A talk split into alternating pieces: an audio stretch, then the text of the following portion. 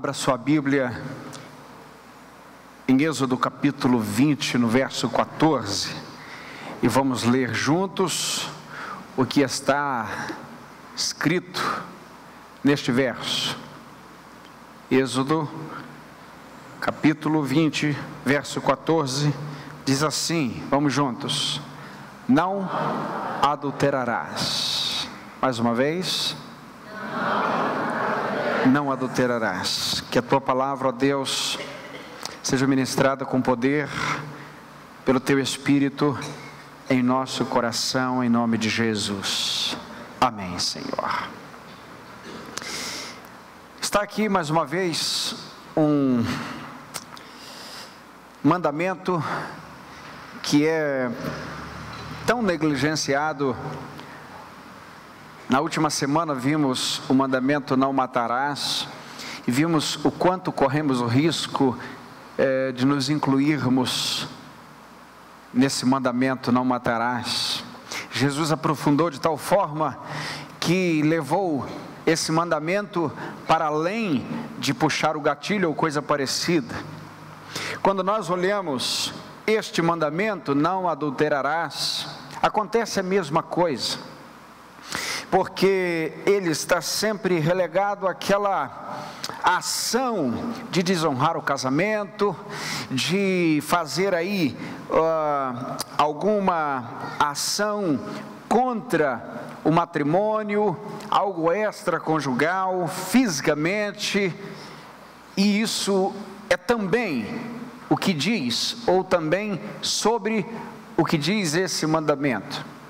Mas não é só isso, essa é a superfície onde todo mundo consegue olhar.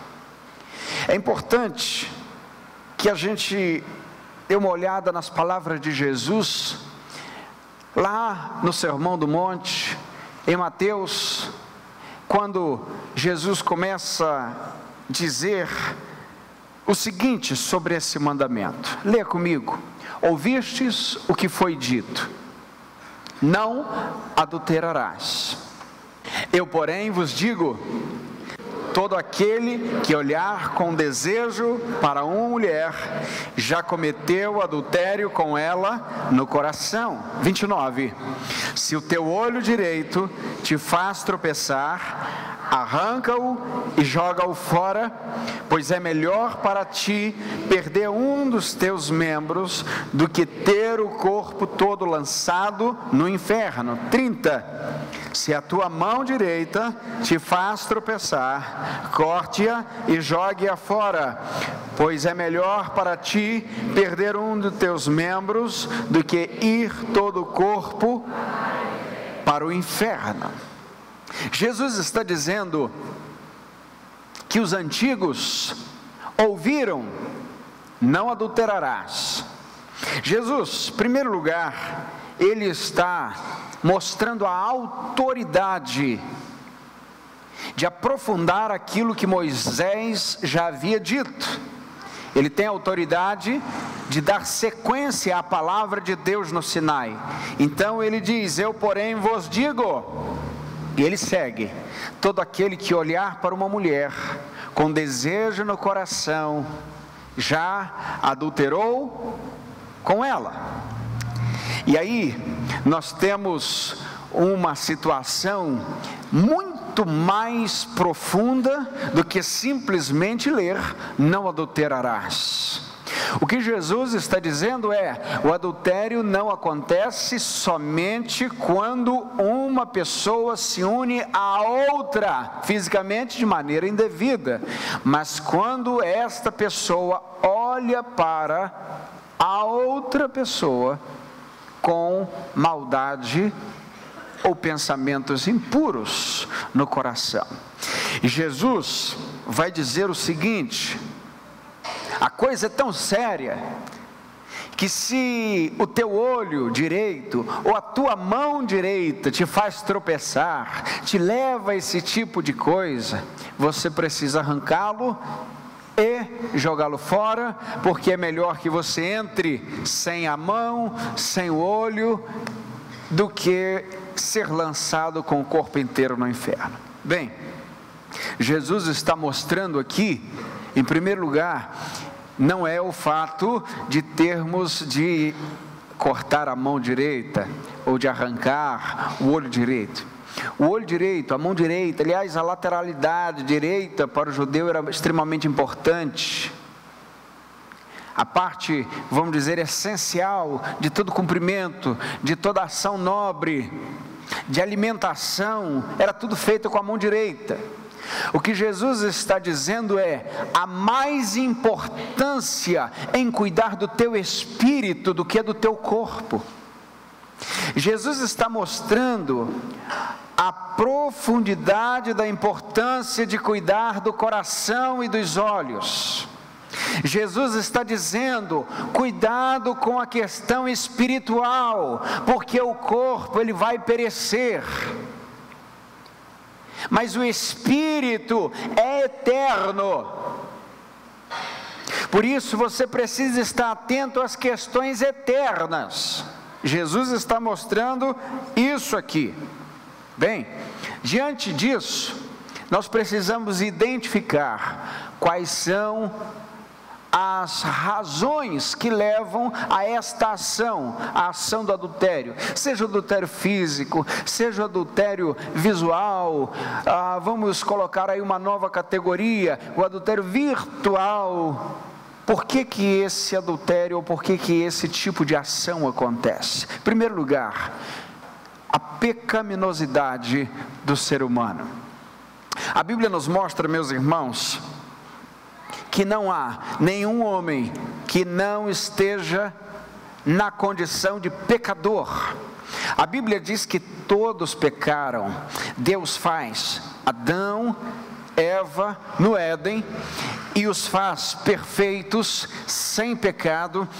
Deus está participando de sua presença no Éden, mas o homem peca, o homem vai até o pecado, escolhe o pecado, entra na dimensão do pecado e agora ele está demitido da glória de Deus, da presença de Deus. E esta humanidade agora que está aqui longe da presença de Deus, é que vai gerar todos os seres humanos a partir de Adão e Eva, porque a matriz foi corrompida, todos nós fomos corrompidos, por isso a Bíblia diz que todos pecaram. A pecaminosidade do homem a partir do Éden não é algo que nós devemos subestimar.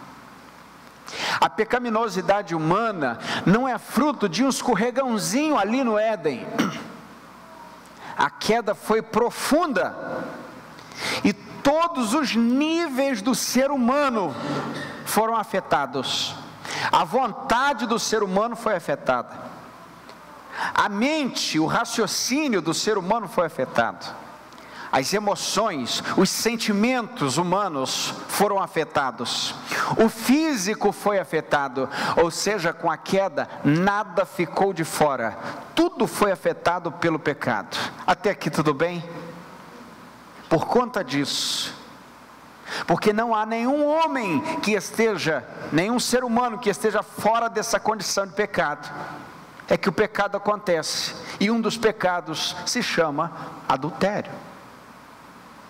E aí, é claro, é óbvio que nós não estamos dizendo que esta é uma desculpa para pecar, mas é a explicação primária do porquê pecamos. Porque de fato somos pecadores. Mas há uma segunda razão pela qual o adultério pode acontecer, e é a negligência conjugal. A negligência conjugal é o ato de ter como algo sem importância a vida íntima do casal. Pastor, será que é tão necessário a gente falar disso? Bom, eu tenho para mim que sim, porque Moisés disse e Jesus continuou dizendo, então eu acho que eu devo dizer isso. A igreja deve ouvir isso. As pessoas devem ouvir isso. O mundo deve ouvir isso. Porque a nossa informação enquanto evangelho, a nossa mensagem não tem a ver com a autoajuda, não tem a ver com chocolate, não tem a ver com a celebração de entretenimento gerada pelo mundo, mas tem a ver com o aviso de que o mundo está em trevas, o homem está afundado no pecado mas Cristo é a solução, isso é Evangelho. E quando nós falamos de Evangelho, nós falamos de todos os níveis do ser humano, assim como a queda afeta o ser humano em todos os seus níveis, o Evangelho agora vem restaurando o homem em todos os níveis. E aqui, nós temos uma segunda razão para o adultério, seja ele físico, seja ele visual. A negligência conjugal pode levar a outra parte a incorrer nesse erro. Por exemplo, na primeira carta de Paulo aos Coríntios, no capítulo 7, no verso 2 até o verso 5, diz assim: lê comigo. Por causa da imoralidade, cada homem tem a sua mulher, e cada mulher seu marido. O marido cumpra sua responsabilidade conjugal para com a sua mulher, e do mesmo modo a mulher para com seu marido. A mulher não tem autoridade sobre o próprio corpo, mas sim o marido. Por que, que vocês pararam de ler? É estranho ler isso? Vamos ler. Está na Bíblia, tá, gente? É, deixa eu dizer onde está. 1 Coríntios capítulo 7, dos, dos versos 2 a 5. Tudo bem? Não tirei de uma cartilha. Não tirei de um livro qualquer. Não, não, não, não. Está na Bíblia. Então eu preciso pregar, tá certo? Por favor, leia comigo. A mulher não tem autoridade sobre o próprio corpo, mas sim o marido. Também, da mesma forma, o marido não tem autoridade sobre o próprio corpo, mas sim a mulher. Não vos negueis um ao outro, a não ser de comum acordo, por algum tempo, a fim de vos consagrardes à oração. Depois, uni-vos de novo, para que Satanás não vos tente por causa da vossa falta de controle. Veja que isso está na Bíblia. O que o apóstolo Paulo está dizendo é: minha irmã, você pertence ao marido, marido, você pertence à esposa. É isso que diz o texto. E essa negligência, essa porta que se abre, essa legitimidade que se dá ao pecado de que quando um cônjuge se nega ao outro, faz com que aconteça, muito possivelmente, um ato de adultério. Isso não justifica, mas isso explica também. Paulo vai dizer: vocês não devem se negar um ao outro, a não ser que vocês entrem num tempo de oração mas não ore muito tempo. Olha que interessante. Ore só por um tempo, depois vocês dão uma pausa na oração. Para quê? Para não ficar vulnerável. Por quê? O homem é da mulher e a mulher é do homem para fugir da imoralidade do mundo. E nós estamos numa das gerações mais imorais que a história da humanidade já viu. É ou não é? Por isso nós devemos cuidar do outro. A Bíblia diz que nós não podemos dar lugar a Satanás, que nós devemos fugir da aparência do mal. E aqui, meus irmãos, minhas irmãs, nós precisamos ter muito cuidado. Na igreja medieval, a relação íntima era tratada como um demérito. Foi nessa época que os padres foram proibidos de casar-se, porque o não casamento era mais louvado do que o casamento, digamos assim. Foi na época da reforma e pós-reforma, sobretudo na época dos puritanos. Leia sobre os puritanos, isso vai lhe ajudar muito. Que a união matrimonial voltou ao seu lugar de honra, voltou ao seu lugar que Deus criara a tal ponto, veja, há um relato, inclusive, há um livro que eu indico a você que leia, chamado Santos no Mundo, fala sobre os puritanos, e há um capítulo que fala exatamente sobre isso, e ele abre o capítulo, o autor abre o capítulo dizendo que há um relato de uma igreja puritana onde uma irmã foi queixar-se com o líder da igreja e com a igreja, porque o seu marido não estava cumprindo as suas obrigações conjugais. E a igreja o colocou em disciplina severa. Eu fico pensando, como é que seria esse negócio hoje? Que tipo de disciplina nós teríamos que implementar? Isso era tão sagrado que a igreja via como um pecado gravíssimo com uma negligência seríssima. Uma das razões do adultério é a famigerada dor de cabeça constante que nunca passa, o mal-estar, a tontura, alguns falam tonteira, enfim, seja o que for.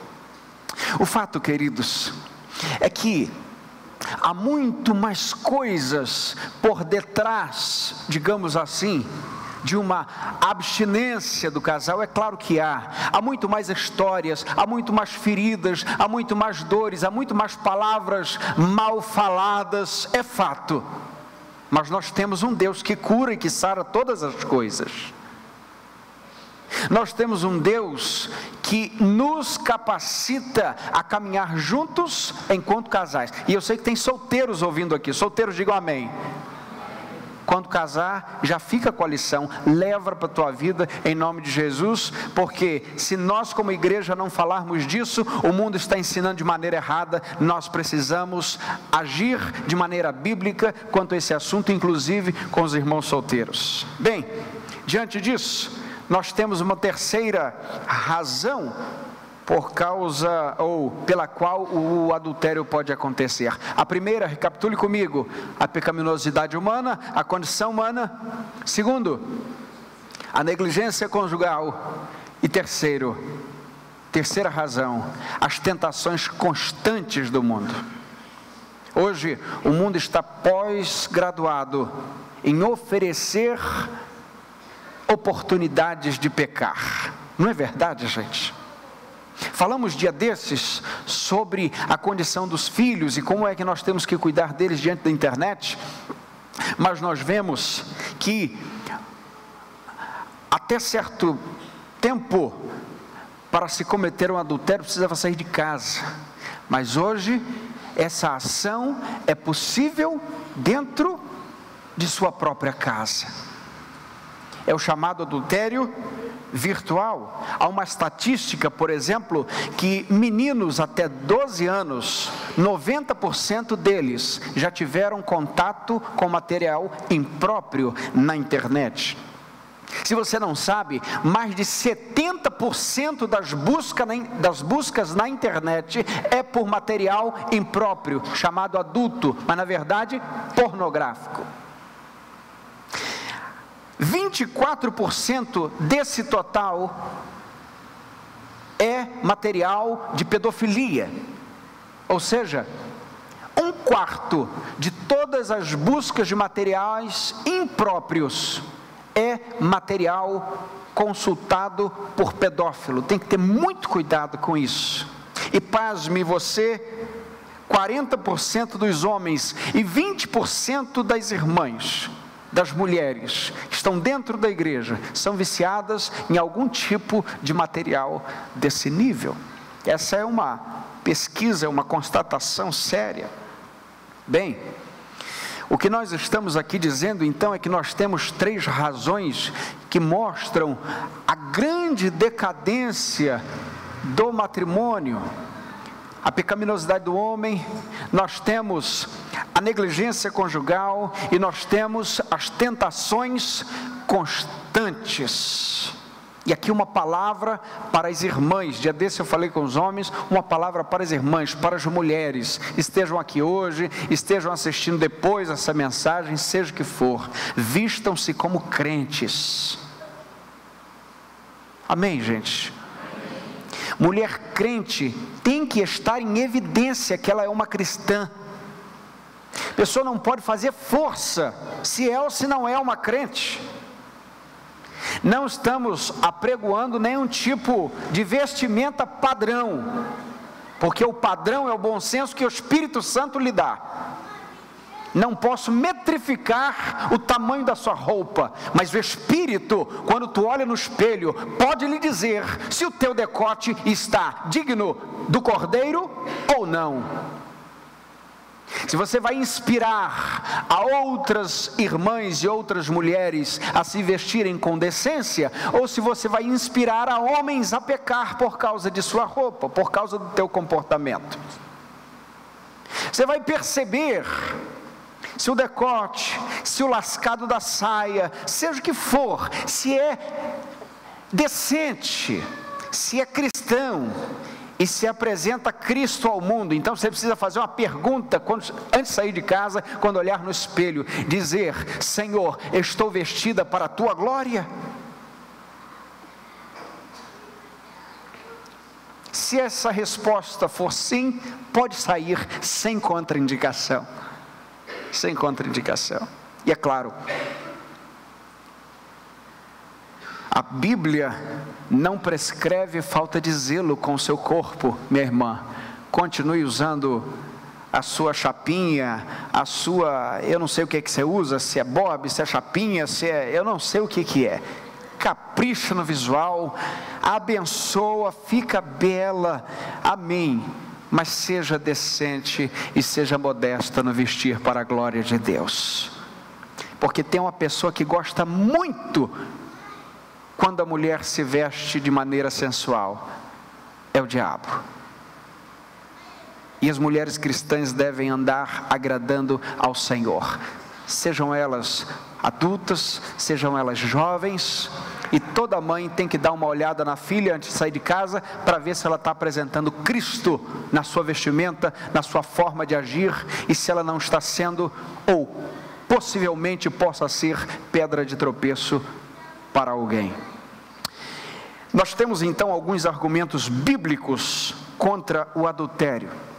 O primeiro argumento é que o adultério cultiva a lascívia no coração.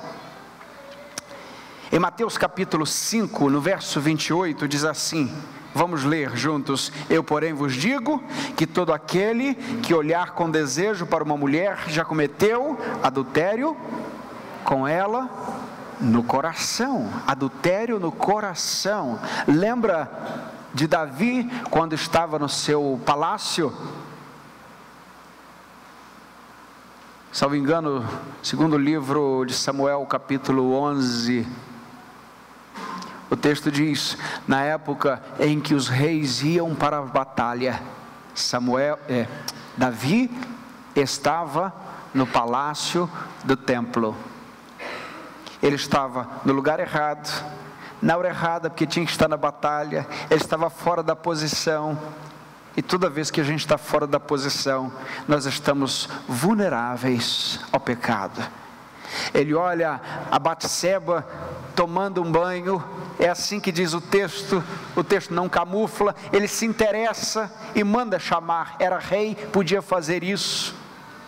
E aí você conhece todo o desdobramento da história.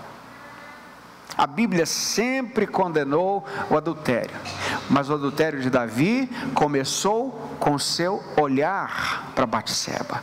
Segundo, o adultério desonra o casamento e enfraquece os matrimônios mais duradouros. Pastor, nunca traía minha esposa. Já olhou indecentemente para uma mulher? Já teve intenções no coração que desagradaram ao Senhor? Então aqui está uma categoria de adultério que precisa ser vencida. O adultério também, meus irmãos, corrompe a mente e o coração. A mente e o coração vão sendo minados pela ideia do adultério. E é bom lembrar que ninguém rouba um banco sem antes ter treinado roubando uma caneta. Ninguém acorda e diz o seguinte: hoje eu vou roubar um banco. Não, ele já roubou uma caneta, uma carteira, um relógio, e ele vai se especializando. E ninguém cai no adultério simplesmente porque acordou e diz cair. Não. Isso vem acontecendo no coração, dia a dia. Quarto lugar, o adultério é uma prática pecaminosa. Gálatas 5 vai dizer que as obras da carne são evidentes, e uma dessas uh, obras da carne é a imoralidade, a impureza, a indecência. Além disso, o adultério tem consequências terríveis. E eu indico a todo homem e toda mulher também que lê Provérbios capítulo 5 Provérbios capítulo 5, aliás, do 5 ao 8, são textos imprescindíveis para que estejamos atentos à grande, maléfica consequência do adultério. Bem, quero partir para as aplicações finais. Como vencer o adultério? Agora olhe para cá. Lembre-se que Adultério não é só deitar com alguém que não é sua esposa nem seu esposo. Adultério também está no coração e na mente. Vamos repetir isso. Adultério também está no coração e na mente. Por isso essas aplicações também têm a ver com todo mundo. Como vencer o adultério? Não pense em ninguém, pense em você agora. Amém, gente? Se você está vivo, pense em você. É contigo, é conosco. Primeiro lugar, lembre-se que ser tentado não é pecado, mas dar lugar à tentação é pecado. O que diz Tiago capítulo 1, versos 14 e 15, leamos juntos. Mas cada um é tentado quando atraído e seduzido por seu próprio desejo. 15. Então o desejo, tendo concebido, dá luz o pecado, e o pecado, após consumar, gera morte. Veja, que primeiro vem a tentação, primeiro vem a sugestão do inimigo, e depois vem a execução do pecado. Enquanto você estiver sendo tentado, você ainda não pecou. E quando houver, enquanto houver uma luta intensa no teu coração, é a luta de todo crente e tem crente que luta contra o adultério, tem crente que luta contra a língua grande, tem gente que tem crente que luta contra a mentira. O importante é que a luta não pare até a gente morrer. Porque todo crente está numa batalha muito ferrenha contra o velho homem, contra o pecado, contra o mundo, contra o inimigo. Segundo lugar, Reconheça que adultério é pecado e promove comportamento pecaminoso. Depois que Davi pecou contra Deus, Deus enviou um profeta chamado Natã. E Natã resistiu a Davi severamente, dizendo: Você pecou contra Deus. E às vezes nós temos como seres humanos, a necessidade de ter alguém que confronte a gente. Por isso é importante o que nós vamos falar daqui a pouquinho sobre alguém junto conosco na caminhada. Quando Natã vai a Davi, confronta Davi, então Davi diz, segundo o livro de Samuel, capítulo 12, verso 13, leia comigo: Pequei contra o Senhor. Natã respondeu a Davi: Também o Senhor perdoou o teu pecado, por isso não morrerás. Meus irmãos, Deus é um Deus perdoador e que restaura relacionamentos. Deus é um Deus que restaura corações quebrados. Deus é um Deus que restaura tudo aquilo que o homem não sabe consertar, e nós vemos isso aqui em Davi. Terceiro, confesse que o adultério é pecado. Pare de dizer eu estou com um problema. Porque nem todo problema é um pecado, mas todo pecado é um problema. Então chame o pecado de pecado e o problema de problema. Tá certo? Confesse que o adultério é pecado, que desagrada a Deus, que é obra da carne. No Salmo 51, que é o salmo que o Davi escreveu depois de pedir perdão a Deus, ou pedindo perdão a Deus, dos versos 1 a 3, diz assim: leamos juntos: Ó Deus, compadece-te de mim, segundo o teu amor, apaga minhas transgressões, por tuas grandes misericórdias, lava-me completamente da minha iniquidade e purifica-me do meu pecado, pois reconheço minhas transgressões e o meu pecado sempre está diante de mim. Ele pede perdão a Deus porque sabe que pecou contra Deus. Ele não tenta camuflar, não tenta dar razões, mas ele diz: Eu pequei. Quarto lugar, separe-se das fontes de tentação. Vamos juntos, separe-se das fontes de tentação. Veja o que diz no texto de Mateus 25, 29 e 30, mais uma vez. Se o teu olho direito arranca-o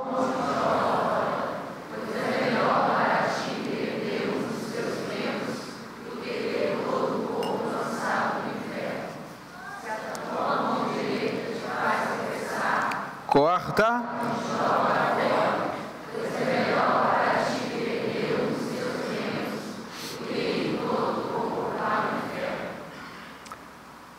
Separe-se das fontes de tentação.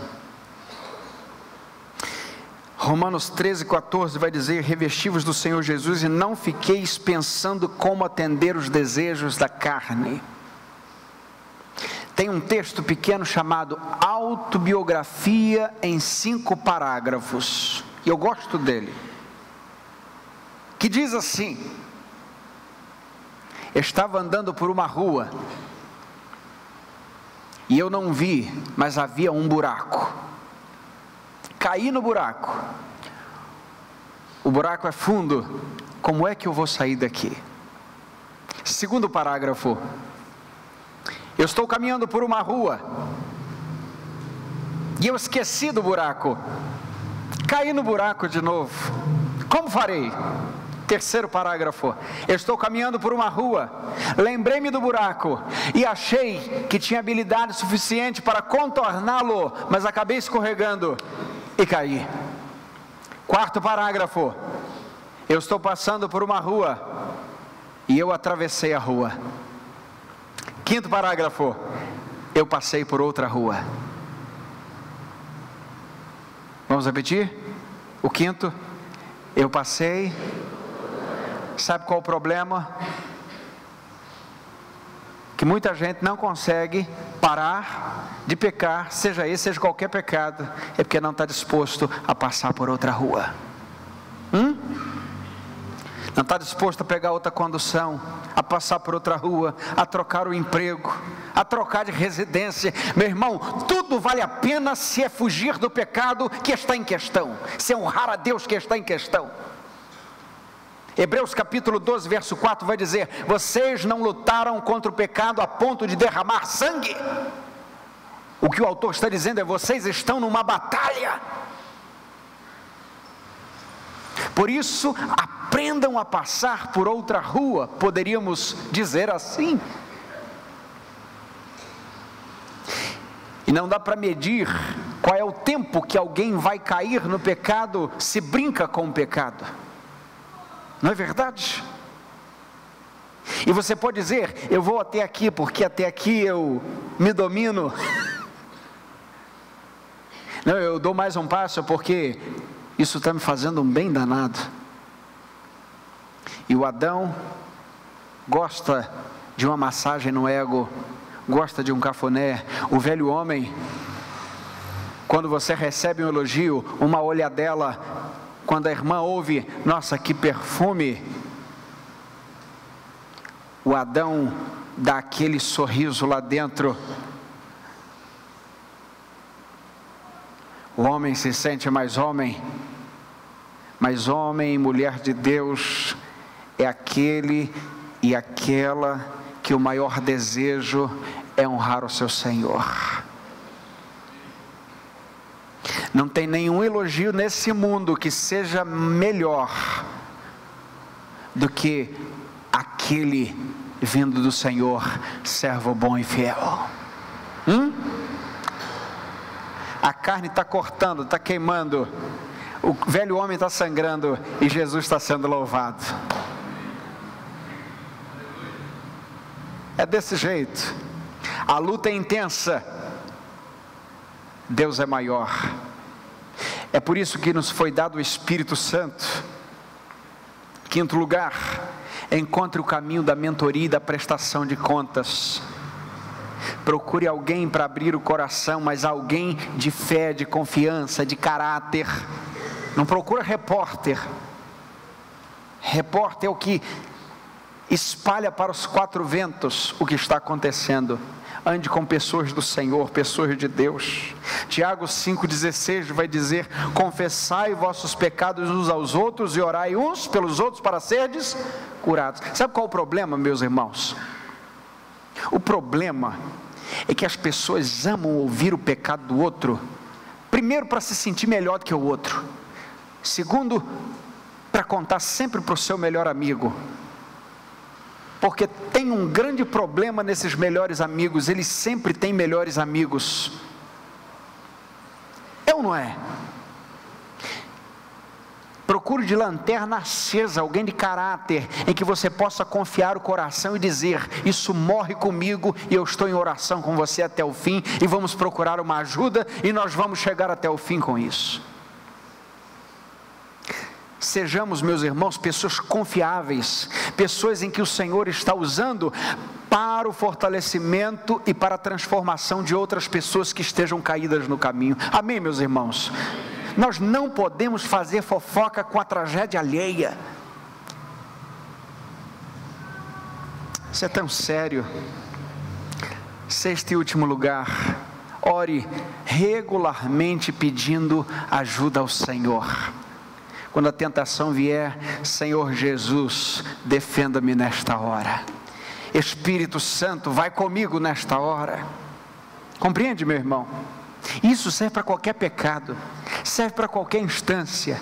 Orai sem cessar é uma das maneiras de vencermos o pecado. Eu quero encerrar essa palavra que é tão óbvia, mas que é tão necessária, dizendo o seguinte: O adultério é gravíssimo. E nós precisamos reputá-lo como grave.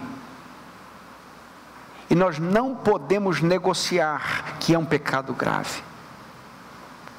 Mas o pior de todos os adultérios é aqueles que tentam imputar diante ou sobre a noiva do cordeiro, tentando adulterar a noiva de Cristo que se chama igreja.